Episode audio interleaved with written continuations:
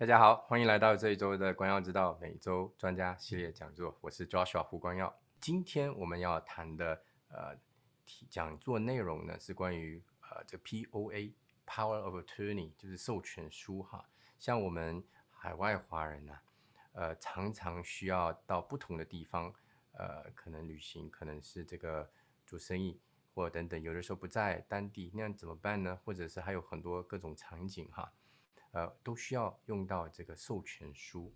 每个国家的授权书的法律呢，其实也都不一样。所以今天特别邀请呢，这蒋红，呃，是蒋商律的首席律师呢，那来为我们分享这个方面的知识。那蒋红在这里也分享过好好几次的这个讲座了，有讲到遗嘱的，有讲到呃证券法的，其实不少。所以呢，到时候如果大家这个呃有呃想了解更多的话呢，可以到这个以前的我们的那个光耀之道线上课堂里面看，或者到 YouTube 也可以看一些哈。呃，如果你们想要蒋红的这一些资料，到后来想加他的话，如果蒋总蒋红不介意的话呢，啊，那个我也可以把他的那个名片呢分享给你们。好，蒋红我交给你了，谢谢。谢谢教授啊。好，今天我们讲的是嗯 POA，叫做委托书或者授权书。呃，我们以前上次在教授这边讲的呢，是讲的遗嘱。这个呢，呃，委托书就是遗嘱的啊，另外一就是和遗嘱相平等的另外一部分吧。所以今天就讲这个。好，好，就开始吧。嗯，今天讲的叫做 Power Attorney，呃，基础知识。啊，简单说一下，我们律所呢叫做蒋商律。蒋商律呢，我们是有啊二十三年经验了，前二十年都是在贝街做的。我们主要的业务呢是商务，商务呢就包括下面说的这些买卖企业呃，呃，投资企业，呃，公司股价结构，成立公司，公司组织，然后股东协议，然后做大以后融资，融资再做大了以后上市。呃，投资基金我们也做的，呃，小的事情像房地产啊、私贷我们也做的，然后最后包括的就是我们今天讲的这一类遗嘱、委托书、信托，呃，如果以后去世以后要叫做 probate，这些我们都做。好，简单说一下我自己，啊，我我中文名字姓蒋，蒋介石的蒋，红是彩虹的红，我是四川人，呃，以前呢是八九年到加拿大，已经三十几年了吧，嗯，呃。以前是在重庆读的书，然后到了加拿大以后，重新读了学士，然后在这边拿的法学法学学士，然后和法学硕士。我是二零零零年初呃拿到安省法律执照的。所以今年是二十三年经验了，呃，刚开始呢是在一个大型的律律所工作，呃，其实叫做布雷克，是加拿大这边七姐妹之一吧。然后二零零二我加入一个另外一家呃背街的呃商务律所，叫福高乐。福高乐加进去以后呢，一直就待到了一九年，中间呢。二零零六年在香港去做了半年事，不过主要还是在福高乐做的。我是零七年就开始是福高乐的合伙人了。我是一九年是自己出来想闯一闯，就是开开发咱们华人的企业吧。呃，二零一九年就是一眨眼已经三年过了。OK，好，正话开始说了。第一，什么是委托书？委托书呢是一个法律文件，法律文件呢是。授权给别人来替您自己做决定，这个叫做委托书。啊，委托书和遗嘱很多人都搞不清楚，就说：“哎，我有遗嘱，会是为什么要委托书？”遗嘱和委托书很不一样。遗嘱呢是您，我们上次讲过遗嘱了啊。遗嘱是您去世之后才有用的，您去世之后怎你的遗产是怎么处理，这个就是在遗嘱来管了。委托书是什么管的呢？委托书是您还活着的时候，还没有去世，不过你活着时候自己做不了决定了，这个时候委托书来管的。就像这个图一样，我特别喜欢这个图。你看这边绿绿油油的，就是咱们活得好好的时候啊。然后左边那个黑黢黢的，就是已经去世了，已经到了另外一个世界上了。中间这一个空空空的这个地方，这个地方就是咱们还活着，不过呢脑子不行了。这个空的地方就是要委托书来管的，所以有了遗嘱呢，是管理你去世之后的事儿。你要是没有委托书的话，那中间这空的地方就没就没没没没东西管了。所以呃，委托书就是管这个时候。其实大家想一想，这个现在这个机会很大的。呃，我们现在人活的都是都是七八十岁、八九十岁都是很正常的。然后很多老吃病啊，那些也也也也也是很正常的。所以谁知道您就是以后有没有这个头脑不不中用的那个时候？现在就要做准备，就必须要有做委托书。好，刚才已经重复了，委托书和呃遗嘱完全是不同的两码事儿。以后今天你听了这个话，你就这个就懂了啊。遗嘱是管你去世之后，你要是走了去世了才有才能用的。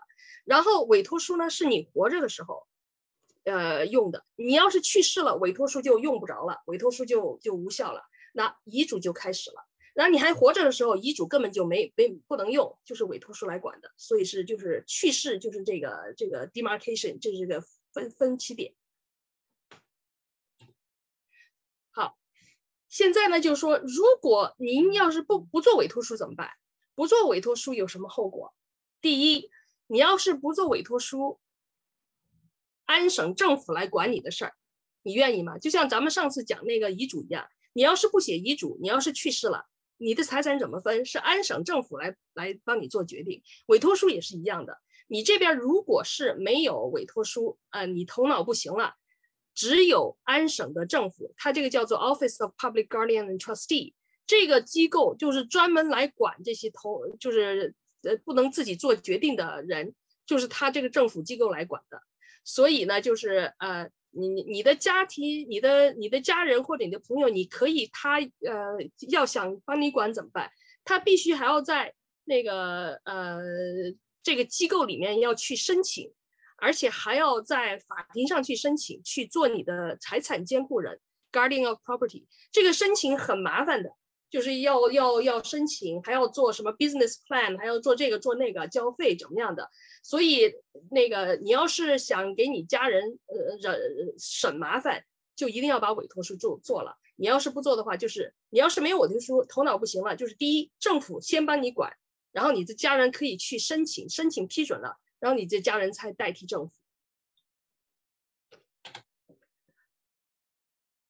OK。现在就说了，如果你要是呃，刚才说的是是财产的事儿，现在是你自己身体健康的事儿。身体健康，你要是头脑不行了，又没有委托书，那是怎么做决定？比如说你那个呃，做出了车祸，昏迷不醒，人家救护车把你拉到呃医院去，怎么样做这个决定？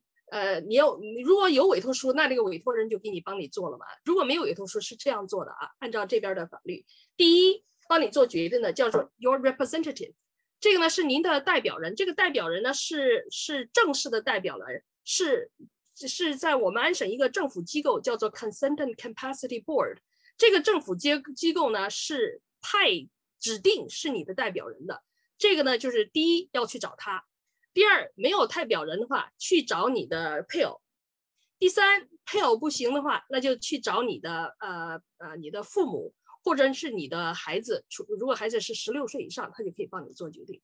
如果这些人还没有，去找你的兄弟姐妹，然后他们还没有，然后去找那个其他的亲戚。如果没有亲戚，那这个就要去找政府了，就是刚才说的那个 Office of Public Guardian and Trustee。你看这个多麻烦啊！啊，要一个一个找，你不找前一个，呃，前一个你不找，你不能去找下一个的。就前一个找找了找不到，你才可以找下一个。你看这做做决定多烦。你要是有了那个 power of attorney 的话，那个 attorney 一下就给你做了，就不用去这样一个一个找了。好，现在给大家讲一下做 power of attorney，在我们安省呢有三种 power of attorney，啊，今天呢我们只讲两种，呃呃，第一种呢叫做 continuing power of attorney for property，叫 CPOA，这个呢就是。呃，为你管资产的，而且呢，这个叫做 continuing，什么意思呢？就是你已是头脑已经不行、没用的之后，还是可以有效的。这个叫做 continuing power of attorney for property。第二种呢，就是一般的 non-continuing，这个呢，就像刚才 Joshua 说的，这个就是平时有点事儿，呃，比如说你要买房卖房，不过呢你自己要去国内怎么样的，你这边不方便，你就去请人帮你做你的 attorney，然后就帮你买房卖房，呃，卖完了就就不用了。这个呢，就是呃，就今天我们不讲这个，这个呢是平时就是做做做交易的时候用的，嗯，这个呢就是。你你头脑行就可以用，头脑不行了就不能用了。刚才第一个说的叫做特特别重要，就是你头脑不行了还可以接着用。OK，这个是重要的。好，下面一个最后一个叫做 Power of Attorney for Personal Care，呃，POAPC，这个呢就是管你的身体健康的。所以我们今天呢只讲第一个和第三个，OK，中间那个就不用讲了。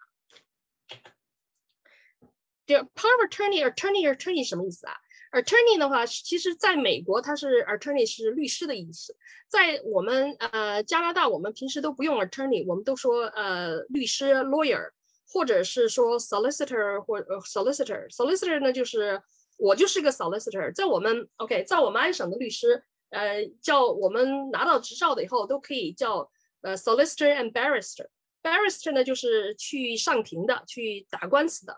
在英国的话，他们两个必须要分开的。你要不去做 barrister，要不做 solicitor。solicitor 就像我们公司律师，我们不上庭的。在加拿大，我们这个执照两个都放在一起的。我我有我有资格去上庭，不过我自己不做上庭的，我自愿不做的。所以我现在叫我自己 solicitor。然后他们那些呃上庭的，像上次黄律师，他们 Rebecca，他们就是 barrister。呃，我们在这边 lawyer 呢，就两个都说哈。我就随便说了吧，啊，这边的 attorney 不是不是律师的意思，这个 attorney 是你的委托人的意思，所以你这个 attorney power of attorney 的 attorney 呢，根本就可以不是律师的，这个就是您的委托人帮你做决定的。好，下面我们先讲这个 CPOA，就是做财产的 power of attorney，讲完以后我们再讲做身体的 power of attorney，好吧？第一，财产的 power of attorney 谁可以做？只要你满了十八岁，你就可以做了。不过呢，还有一个最重要的就是，就是你必须要有 mental capacity，必须头脑清醒，你才可以做。头脑清醒什么意思？头脑清醒的话，下面有很多条件的。第一，你要知道你你懂得自己有什么样的资产，而且大概什么价，呃，什么什么价值。你知道，呃，你你有有哪些人是你要养的，你你要养的人。比如说孩子啊、老婆啊那些，对吧？然后呢，你知道是呃，你你你是请委托人来帮你做决定的。然后呢，你知道他们呃做决定的话，他们可以去呃所有的资产都你的决定，你能做什么，他们就可以做什么。而且呢，他反正就是这些都要理解吧。所以我们一般那客户到我们这边做做做那个 power attorney 的时候，我们都要叫他签一个文件，就说哦，我明白这个，我明白这个。啊，这个就是你要就是就是头脑清醒，就要懂得这些东西才算是头脑清醒。好，谁可以做你的呃委托人 attorney？谁可以做？第一，必须要十八岁啊以上。然后呢，第二呢，就是呃，他可以哪儿都可以，可以可以在安省，也可以在省外的，都都可以。而且呢，你可以呃指定一个人，也可以指定几个人一起当，也可以，都可以。OK，然后呢，你的那个委托人在这个资产的委托呃不委托书之下，他有什么权利能帮你做什么？他呢就是一般来说，我们的委托书都都是没有限制他权利，就是他是你能做什么，他就能做什么。他可以给你签文件、签合同，可以给你呃打官司，可以买卖你的资产，可以帮你做投资，呃这些都可以做。不过呢，他有两个事，他不能帮你做。第一，他不能帮你做遗嘱；第二，他不能帮你做呃新的那个委托书，就是遗嘱委托书必须你自己做的啊。你的委托人呢，他其他都可以做，就这两个他做不了。OK，然后你写那个 power of attorney 就写这个文件的时候，最好不要说哦，我我我不许我 attorney 做这个，不许他做那个。你要是这样说不许的话，那以后这件事情发生了，他不能用，那你和就和就和没有委托书一样了。最好就不要限制他的权利。好，什么时候这个 power attorney 这个这个委托书什么时候才有效？我这边特别是国内的朋友，呃国内来的朋友经常说，哦，我蒋律师，你你帮我做一下公证就就有效了。这个我们在安省这边，这些文件和有效无效和公证一点关系都没有，好吧？呃，在我们这边如果有效的话，这个做财产的 power attorney 就下面有几个几个几个就就四个要求。第一个，如果是 continuing power attorney，你一定要在这个文件上说你这个是 continuing power attorney，在你的头脑不行之后还接着用，这个一定要说的。第二呢，你必须要指定谁是你的委托人。好，第三呢，你必须要签字，而且要写日期。还有最后一个就是你必须要有两个见证人。也要签，这样办到了就有效了。呃，不过呢，那个见证人是不是谁都可以当见证人了？不是，这个呢也是这，如果你的见证人是不能当见证人能签字的话，那你又没效了。OK，所以这个见证人是哪些人不能当？你自己来做委托书的话，你的配偶、你的孩子，呃，不能当见你的委托人，呃，见证人，不好意思，见证人。然后你的委托人。和委托人的配偶也不能当见证人，当然了，还有就是十八岁以下的人不能当见证人，还有一个就是第五条、第六条，就是说，呃，已经你自己这个人已经做不了决定了，是政府帮他做决定了，这些人头脑不行或者残残疾啊怎么样，头这些人也不能做见证人，所以只要不是这些人的话就就可以。好，然后呢，你那个嗯委托人呃他可以要不要付费用啊？一般来说的话，呃，如果是你家里人的话，有可能他不会有费用的。不过做委托人还是很麻烦的。你要是不说，呃，你要是在那个文件上不说他能拿多少的话，在法律上他可以拿那个呃呃薪酬的。薪酬怎么说？他如果是帮你收钱百分之三给他，他帮你付钱付出去去付钱百分之三给他。然后最后一个就是。呃嗯，你的资产资产的那个价值，呃，百分之一的三分之五，这个就是法律上说的，所以他们由于就是有资格拿那个拿拿薪酬的。OK，如果你的你的委托人呃把你的呃资产管得不好，或者是做坏事儿偷钱啊怎么样的，怎么办呢？这个有办法的，这个办法呢。是什么？你呃，就是你，如果你头脑已经不行了，不过你的家人发现了或你的朋友发现了，他们可以去在那个省政府的机构去去报告的。报告的话，他就必须要叫这个委托人叫做 passing of accounts，就是要呃叫什么？就是要把那个所有的发票啊，那个都要都要都要献出来，就是要他的就是说他管理钱的记录都要拿出来查。OK，所以呢，这个有办法解决这个事情的。好，呃，如果说你派的那个委托人，呃，呃，为了什么原因做不了了怎么办？如果做不了的话，最最我们最最希望客户做的就是不要只只只派一个人，你至少要派一个人之后派第二个备用人，备用人有时候派第三个备用人，这样的话第一个人不行的话，那第二个人，第二个人不行的话，第三个人，所以最好这样，呃，这样的话就就呃。呃，除除如果是嗯呃你你你你要用的时候它不行的话，呃，除非你头脑清醒，你就可以做个另外做一个，就是选其他的人，要不然我们我们一般都说最好要至少要一个备用的那个委托人。好，刚才就是讲的资产的委托书，现在咱们讲第二种，叫做。呃，personal care 就是身体健康的委托书。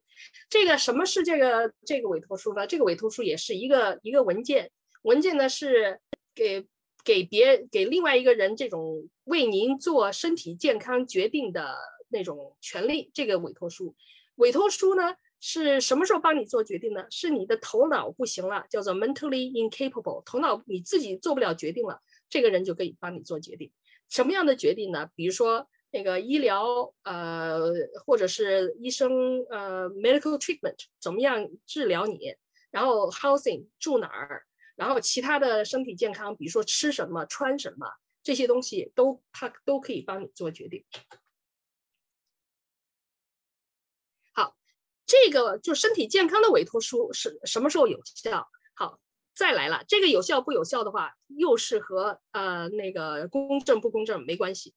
有效的话，必须要这三个条件。第一个条件就是必须你要指定一个委托人，而且委托人的话，你要说他给他有这个帮你做决定、身体健康决定的呃那个权利。如果你头脑不行了，他就可以帮你做决定。第二呢，你必须要签字，而且要写日期。第三呢，也是必须要有两个呃见证人签字，这样做就有效了。然后谁可以做那个呃身体健康的委托书？只要十六岁以上就可以了啊。不过呢，还有一个更重要条件就是十六岁以上，而且 mentally capable，头脑要清醒才行。这个头脑清醒什么意思呢？和刚才那个做资产的有一点不同。这个头脑清醒就是他要必须懂得，呃，那个你派的委托人人是要帮你做决定，是为你考虑的。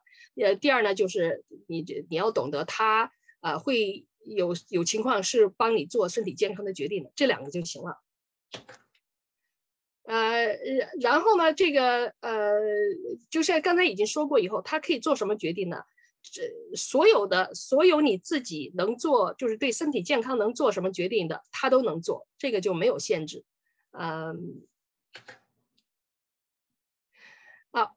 这个呢是呃，这个哦，要说一下，你这个什么时候可以用？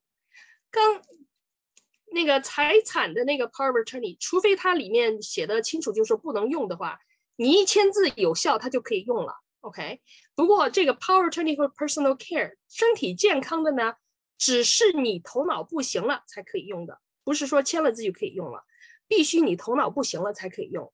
那头脑头脑不行是什么意思啊？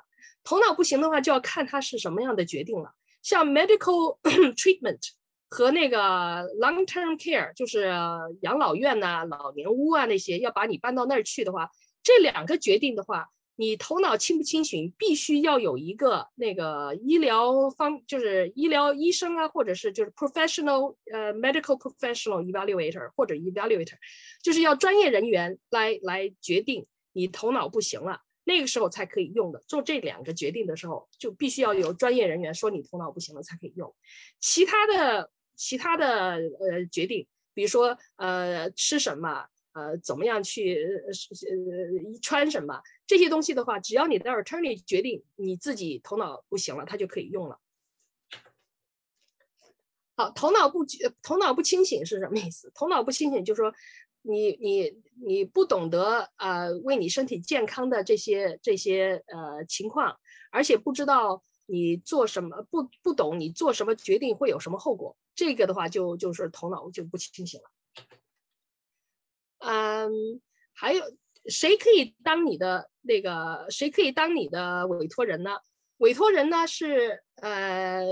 就是做身体健康的委托人，他是有限制的。第一呢，他是十六岁以上，而且呢，他也必须要头脑要清醒，对吧？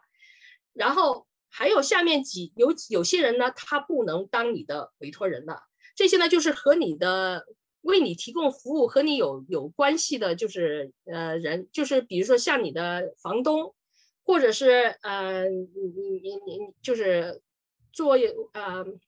Personal care care 就是叫什么？那个业工是不是啊？义工业业工就是帮你照顾你的，或者你的 social worker、teacher、counselor 就是这些专业人员。还有就是你的医疗人员，你的医生、护士、therapist，像这些医疗人员，或者是你的 homemaker、attendant，在你家里照顾你的这个这些人，这些人你不能叫他当你的 attorney，除非他是你的亲戚。OK，亲戚可以。如果不是亲戚的话，这些人是不能当你的那个 attorney 的，因为他那个政府怕他们，嗯，用他这个权利占你的那个亏吧，对吧？所以呢，就就 attorney 的话要要搞清楚。啊，那个那些呃嗯，power attorney for personal care 身体健康的 attorney 写了之后就可以，呃，就是以后你头脑不行就可以用了。这个的话。包括你，如果你出了车祸，头特昏迷，他可以帮你做决定。而且更重要就是以后脑子不行了，呃，像得什么 Alzheimer 啊那些，他们就可以帮你做决定。嗯，然后呢，还有一个呃有用的就是呃呃在我们安省的话，他就说你能不能说有有些决定，我能不能事先就指示他要帮我们怎么做决定？这个的话，在在美国他们叫做 living will，在我们安省我们叫做 advance directive，也就是说你有些决定你现在就可以通，就是指示你的委托人以后要怎么做。这个最重要的就是，嗯，咱们那个。呃，如果没有希望救活了，还接不接着救？这个就是当不当植物人吧，就这个 这个意思。就是你自己救不活了，还要不要把你弄活？就是不不要叫你死掉，还叫你弄当当植物人。这个就要看，就是看你自己的个人的意愿了。有些人就说啊，我我这种情况你就不要把我弄弄成植物人了。不过有些客户他是相反的。他有可能他的他的宗教啊怎么样？他就说不管怎么样，你都要把我弄弄弄弄活。所以这个时候的话，你你最好你要叫那个你的呃 attorney，你的你的 attorney，你要通知他，他才知道你的意愿是什么。要不然你不通知他，你到时候做决定了，他也不知道你想做什么。所以就这个我们就是详细想一下，这个 advance directive 的话，你就可以写到你那个这个委托书里面，你就给那个说清楚。像这种情况，如果救不活了，你还要不要接着救？你现在写清楚了，他以后就知道怎么样做决定了。你要是写进去了，他必须要遵守你的意愿的。而且你写的话，有可可以写在这个委托书里面，也可以写在委托书外面。不管怎么样，呃，有时候写都不可以写，也不用写的，你口头说的也可以。只要是你要把你的意愿通知别人，知让那个你的委托人知道，他才知道你是心愿怎么样，才可以帮你这样做决定。还有一个情况就是，如果说，呃，我我写了这个委托书之后，我不想了，不想要了，或者是我想改了，怎么办呢？你你你你你可以改的，也你可以也可以把它取消。不过你改和取消，你都必须和写新的那个委托书一样的要求，头脑要清楚，要要签字，而且要两个两个见证人。呃，所以呢，就是呃，这个头脑清醒的话，这个这个特别重要。你要是头脑已经不行了，那就没法做了。OK，还有一个情况就是拿到这个，现在就是刚才两两种的 Power Attorney 都讲过了，现在就是普通的一些知识了，好吧？第一个呢就是拿了以后怎么用，怎么用的话是这样的啊，一般来说我们 Power Attorney 写了以后呢，有一有一。本是原原版的，就是你们签字的，签完字的原件的。原件的话，你这个 attorney 要用的时候，呃，第一可以把原件的 attorney 拿给呃银行也好，或者谁也好，你要用的地方你要去拿给他。还有现在更普遍的，他就说不能用原件，是要用一个 notarized copy。现在这个公证有用了。这个 notarized copy 的话，就是像我们，如果你要是去做买卖，呃，房地产或者说贷款怎么样的，你要是用 power attorney 用 attorney 来做的话，我们必须要有一个呃 notarized copy，就是律师公证过的这个委托书，要把这个板子要注册到房产证上，这个时候我们才可以做交易。所以这个 notarized copy 很重要。然后呢，呃，我现在刚刚刚有一个单子，特别惨。因为这个呢是是他那个一个老太太，老太太的话，她她自己的房子是也是挺好的，她头脑已经不行了，已经是有那个老年老年痴病了。然后他的那个儿子呢是想把他的房子拿拿出来做贷款，做 mortgage，然后把钱拿出来呢去去帮老太太呃做他的什么那个呃那个呃请人来来照顾他呀怎么样的。好，当时做的时候呢，他们有一个以前是呃一二年还是一三年做了一个 power attorney 做过的，他来找我，当时我就第一个问题我就问他，我说，哎，你怎么不找你你原来帮你做这个 attorney 的律师啊？你找他更方便点吧？他说他来不及，那个律师出去休假了，到什么海外去休假找不到，所以他来找我。我说行，我说。不过这这个你这个 attorney 那个 power attorney 的话，我说我必须要有一个，我要给你做一个 notarized copy 做公证版，你有没有原件？他说我有我有。我说行，那简单，你把原件带过来，带过来以后我就可以给你做公证版，公证版的以后我就可以注册，就可以帮你做这个了。我们其他文件全部做完了，要的那个那个那个 lender 要的什么东西全部弄完了，就是差这一个，差这一个的话。因为我跟他说，我说我要做 notarized copy 的话，我们这边法律要求就是我必须要看的原件，我才可以给你写这个 notarized。他说没问题，他有原件的。那天他过来签字，他把原件给我，其实根本不是原件，是附件。所以我说，哎呀，不好意思，我做不了这个。我说这样吧，我说那个他那个 attorney power attorney 文件上面有一个那个律师的印，就是他原来就是休假去的那个律师嘛。我说咱们只有等去问他，他跟帮你做的这个，他肯定是可以签的，因为他以前看过原件嘛，对吧？说去我们去找这个律师，给他那个打电话、email 弄了半天，他终于说啊，我要九我他是一月九号他回来，回来以后我说你回来以后你赶快去找他，叫他给你做一个 notarized copy，我们这边就可以成交了。他那个律师回来以后，我这个客户去找他，找了半天，他说律师说我不记得这个。他两两个见证人其实那个说是那个律师说是这个律师的亲戚，两个见证人是律师的亲戚，然后他那个律师说他去问了这两个亲戚，他们都不记得这个，所以这个律师他就不给我们这个 notarized copy，我呢也不能做 notarized copy，因为我没有看过原件。然后我当时跟他说，我说那行不行？你你你妈妈头脑怎么样？能不能做新的那个做新的 power attorney？他他他说他去问医生。问了一下，就根本不行，他妈妈脑袋脑袋根本就不行了，就这个项目就根本做不了了，就就就就就 cancel 掉了。所以这个情况很重要。你呢，就是我你们要做的话，第一就是要把原件弄好，就是不要丢了。第二，要叫你原来帮你做这个的律师多给你几份 notarized copy，就以后就可以用了。呃呃，还有说这个 notarized 的话，其实这个也是有些律师。我们律师就必须要看了原件，我才可以给你 notarize copy 的。嗯，最近吧，才发现另外有也是咱们华人律师被被我们安省的律师协会给他那个就是他的停牌停牌两个月。为什么停牌？他就是做 notary，就是也就是那个也没写怎么清楚，就说他做 notary 的时候没有按照按照按照规矩做。我猜想就是说，他没有看原件就做了 notary 了，这种是犯规矩的，你你要你要丢牌照的，所以这个不是小事情。好，还有一个就是这个 power attorney 有时候就问，就说，哎，我们在安省做呢，还是在其他地方做啊？最好你是在哪儿要用的地方做哪儿的。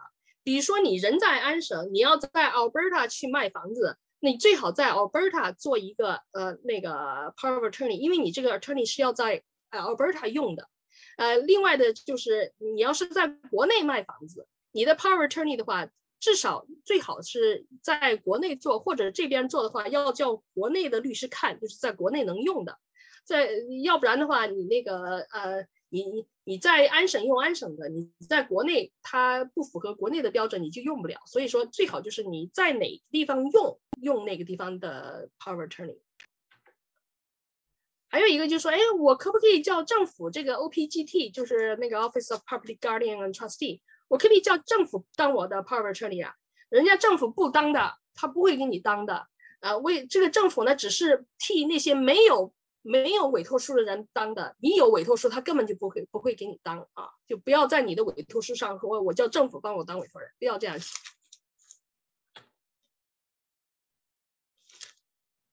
OK，现在呢，就是就是做你身体的 power attorney 这边，如果出了事儿的话，你这个还可以去呃呃有有有什么办法解决？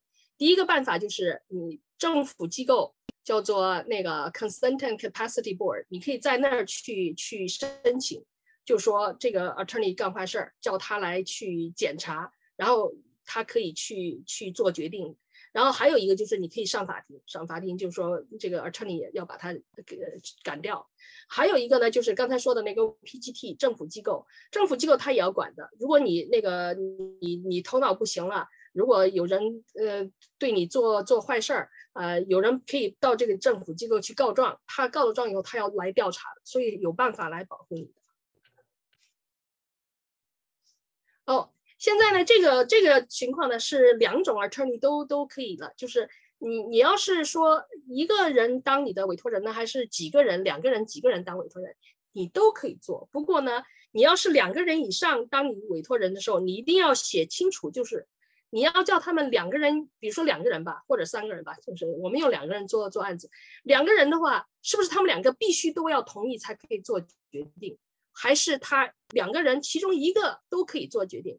这个的话你要搞清楚，因为我们加拿大这边安省不是加拿大所有的 common law 吧，这个有一个有一个词儿叫做 jointly and severally，这个一定要小心。jointly 的意思就是两个人必须要一起做决定，severally 就是两个人之中哪一个人都可以做决定。如果你写的是 jointly and severally，也就是说两个人之中每一个人都可以做决定。所以你要是写的话就要写清楚。如果你真的是想这样的，那那行。如果你是呃不是这样的，那就写错了，知道吧？还有一个，如果是 jointly，就是他们几个人、两个人、三个人、四个人都要必须一起做决定。如果他们不同意怎么办？不同意，你一定要写一个。如果不同意，怎么样解决这个这个问题？你要是不写的话，他不同意就没法做决定了。啊，还有一个问题就是，呃，这个委托书是不是要在在政府那边去登记啊？没有登记的，在我们安省根本就没有登记这个委托书的机构的，所以你不用登记。你你这个放到哪儿，你就一定要就和和这个就是要放在安全的地方，而且要你的委托人能找到的地方，啊，一定要这样做。嗯，这个我们这些东西都不是都不是公公共的公共的文件的。好，现在讲的是两个新的事情。新的事情呢，就是第一，啊，你的委托书现在可以视频签字了，因为那个呃，刚开始就是前两年那个瘟疫的时候嘛，大家不能见面，所以那个省政府就说啊，你们那个呃可以视频签字。然后去年去年呢就开始就就又改了法律，就现在就是这个视频签字呢是是不是瘟疫之这不不仅是瘟疫的时候可以用了，就以后永远都可以用了。现在我们可以视频签字了，不过这个视频签字它有几个条件的。第一个就是它两个见证人是吧？两个见证人之中，其中一个必须要么是一个律师，要么是一个 paralegal，OK。第二呢，就是那个呃，你你你就是你的签字和两个呃 witness 两个见证人的签字都是要同时做的。第三呢，就是视频的时候，双方必须能看得见。听得见，而且能够互相通话说话那些，呃，所以呢，这这几个达到的话，就就就可以有效了。呃，不过现在不能做那个 electronic signature 的，比如说那个 DocuSign 不行，呃，Adobe Fill and Sign 也不行。这个的话就必须还是用手签，不过呢，可以用视频签字了。